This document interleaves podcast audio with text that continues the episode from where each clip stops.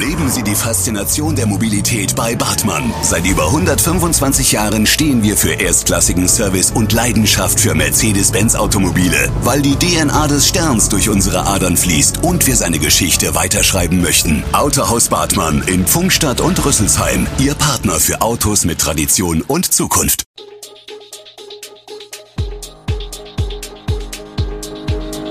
Gude, unser morgendliches News Update. Das Wichtigste aus Südhessen für Sie im Überblick. Guten Morgen aus Darmstadt an diesem 3. Juni.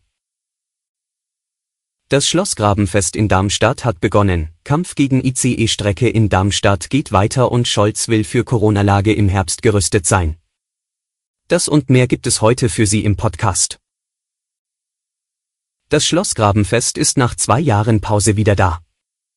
Nach der offiziellen Eröffnung durch Oberbürgermeister Jochen Patsch, Grüne, am Donnerstagabend spielten bereits 15 Bands auf den vier Bühnen, darunter der Top-Act Alice Merton. Sechs Echoleser hatten im Vorfeld bereits die Möglichkeit, die Sängerin bei einem Meet und Gret persönlich kennenzulernen. Ohne das Schlossgrabenfest sei in der Stadt und in der Region ein kultureller und wirtschaftlicher Verlust spürbar gewesen, hatte Patsch im Vorfeld gesagt. Hello again, rief der Oberbürgermeister bei der Eröffnung dem Publikum zu und kleidete das Ende der Zwangspause damit in einen Songtitel von Schlagerlegende Howard Carpendale, der am Freitag in Darmstadt auftritt. Bis Sonntag 5. Juni werden 60 Bands in der Innenstadt auftreten. Am Samstag sind unter anderem der belgische Sänger Milo sowie ESC-Teilnehmer Malik Harris zu Gast.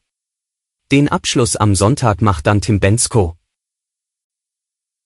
Wir blicken an die Mainspitze. Am Donnerstag lief ein Großeinsatz in Ginsheim-Gustavsburg. Gegen 16.20 Uhr wurde den Rettungskräften ein Brand größeren Ausmaßes in einem Palettenlager der Firma Palettencenter Rhein-Main im Gewerbegebiet am Flurgraben gemeldet. Am späten Nachmittag waren die Einsatzkräfte der Feuerwehr vor Ort mit den Löscharbeiten beschäftigt. Unklar ist bislang die Höhe des Schadens und die Brandursache. Anwohner wurden wegen der starken Rauchentwicklung dringend gebeten, Fenster und Türen geschlossen zu halten. Rund 80 Einsatzkräfte aus dem Umkreis waren im Einsatz. Der größte Brand war gegen 17.30 Uhr gelöscht. Die Paletten wurden daraufhin bewässert. Neben den Paletten war auch ein Bürogebäude auf dem Grundstück in Brand geraten. Personen wurden bei dem Vorfall nicht verletzt. Auch die beiden Hunde im Gebäude wurden gerettet. Zurück nach Darmstadt. Mehr als eineinhalb Jahre nach Bekanntgabe der Vorzugsvariante der Bahn für die Neubaustrecke Frankfurt-Mannheim haben Bürgerinnen und Bürger der Heimstätte und der Siedlung Tann sowie Mitglieder der Westwaldallianz die Hoffnung nicht aufgegeben, einen ICE-Bypass zum Darmstädter Hauptbahnhof noch zu verhindern.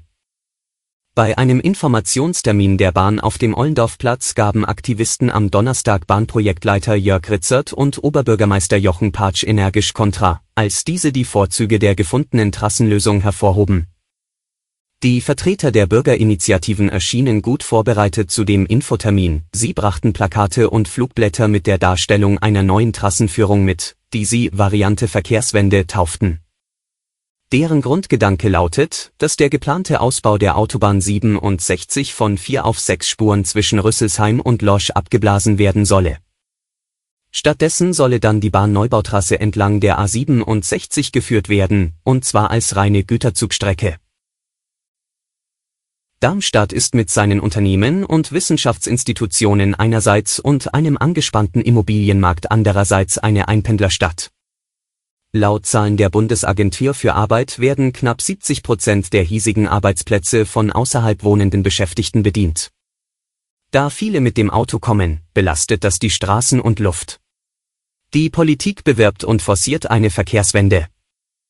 Was aber tut die Stadt als Arbeitgeber, um ihre Pendler vom Auto wegzubewegen? Laut Auskunft der städtischen Pressestelle zählt man aktuell 3873 Beschäftigte, davon wohnen 2184 außerhalb. Der Großteil der Beschäftigten lebt in einem Umkreis von etwa 10 Kilometern zum Arbeitsplatz, gibt Stadtsprecher Markus Stippak eine Erkenntnis wieder. 2014 hat die Stadt für ihre Beschäftigten zunächst ein vergünstigtes Jobticket eingeführt und bietet seit Januar 2020 ein kostenfreies Jobticket für alle Beschäftigten inklusive des EAD für das gesamte RNV-Gebiet an.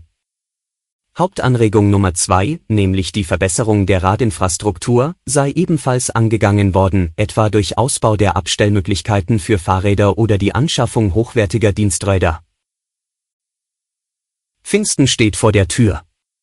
Sofern das Wetter keinen dicken Strich durch die Rechnung macht, steht ein ideales Ausflugs- und Kurzurlaubswochenende bevor, mit zahlreichen Großveranstaltungen auch in Hessen und Rheinland-Pfalz.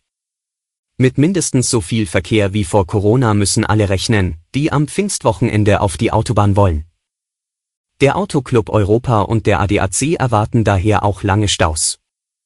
Neben den Feiertagen beginnen in Baden-Württemberg und Bayern die zweiwöchigen Pfingstferien.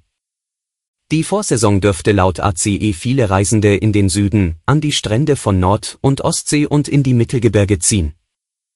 Auch bekannte Naherholungsgebiete werden als Ziel beliebt sein, was viel Verkehr nicht nur auf die Autobahnen, sondern auch auf die Nebenstrecken spülen dürfte. Den Bussen und Bahnen besonders im Nahverkehr wiederum steht ein erster Stresstest nach Einführung des 9 Euro Monatstickets am Mittwoch bevor. Zwar weiß niemand, wie groß der Andrang nun tatsächlich sein wird.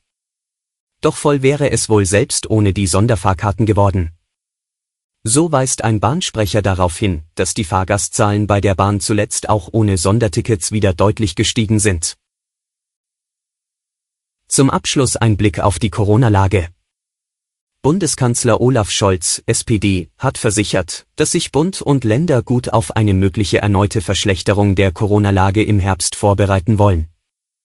Der Sommer werde wohl als gute Verbesserung wahrgenommen, sagte Scholz nach Beratungen mit den Ministerpräsidentinnen und Ministerpräsidenten der Länder am Donnerstag in Berlin.